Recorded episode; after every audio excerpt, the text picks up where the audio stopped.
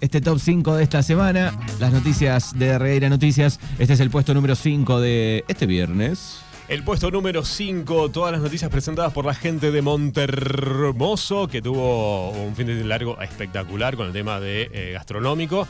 Bueno, la noticia número 5 fue una nota que se hizo acá en la radio. Nosotros lo republicamos en la mañana del día de hoy y ya tuvo mucha repercusión. Y la pregunta es: ¿hasta cuándo un nene mordido por un perro en Darregueira? Bueno. Eh, fue una noticia bastante impactante en lo que va de la semana, lo que dejó el fin de semana largo en Darregueira.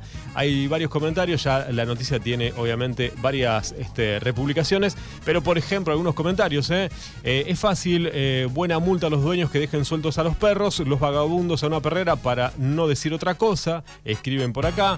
Perro que muerde una vez sigue mordiendo, como dijo el Dipi, bala y al río, ponen por acá. Durísimo. Sí, durísimo. Eh, a veces no pasa eso. Eh, por ejemplo, no sé a qué se refiere acá eh, una de las electoras.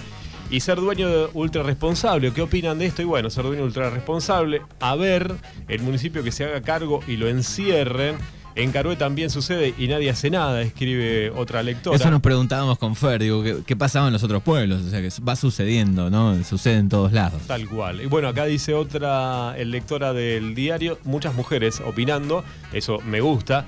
El dueño tiene que pagar los medicamentos, el médico los días y el reposo, dice por acá. ¿Qué más tengo por acá? Bueno, eh, y el perro sigue mordiendo, le, responde. Bueno, ahí este, obviamente cambio de opiniones. Lo que sí, la noticia número 5 tiene que ver con esta problemática que se ve en Darregueira y en varios pueblos de la zona, que tiene que ver con los perros sueltos y los dueños que no se hacen responsables y muerden a la gente. Muy bien, ahí está. Polémica de esta semana. Llega el puesto número 4.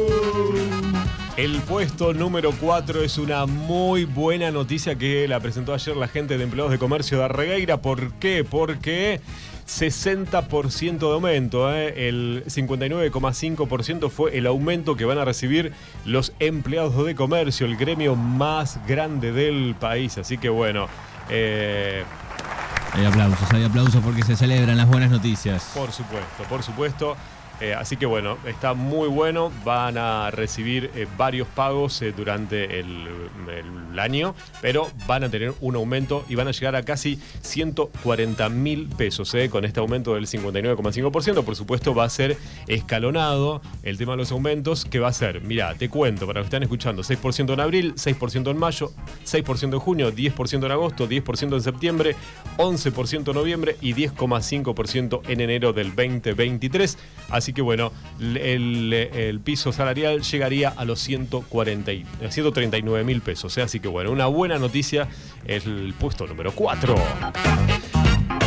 Llega el puesto número 3 de esta semana. El puesto número 3 tiene que ver con una declaración de el reconocido político, eh, ex vocero de, de, la Rúa, estamos hablando de Juan Pablo Bailac, que dijo que... Eh, mm, Sí. Eh, habló de Milei. Dijo que, bueno, una clara intención de, en la exposición del economista y apuntó al kirchnerismo como responsable. Lo están inflando, dijo Bailac, porque necesitan tener un individuo que les quite voto a Cambiemos. En las encuestas que he visto no supera el 13%, no molesta eso. El problema es la discusión pública.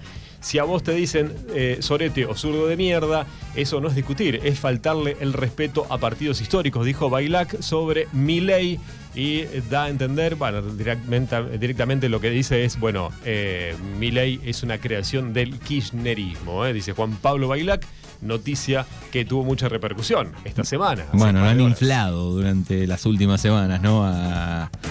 el peluquín Milei. Sí, que en algunas encuestas dice que podría llegar a ser hasta presidente, ¿no? Sí, en realidad los números esos son de imagen positiva, no hay que confundir, ¿no? Eso va haciendo inflar, ¿no? Ese 50 y pico por ciento en las provincias, qué sé yo, es imagen positiva que no es lo mismo que ese porcentaje para ser presidente. Tal ¿no? cual. Ahí se confunde, hay mucha gente que confunde eso. Alguien que no tiene el desgaste de político siempre va a tener imagen positiva. Claro, exactamente. Cuando vos estás al frente. O venís de un pasado, también, ¿no? No es lo mismo. Hoy, mañana, nosotros podemos tener una imagen positiva, pero entramos a ser delegados y ya la imagen se te cae. Se te viene ¿Por qué? a pique. Porque, por ejemplo, no poder solucionar varios problemas que vas a tener. Los pozos, por ejemplo. Los pozos, los perros, y ya la imagen se te cae lejos.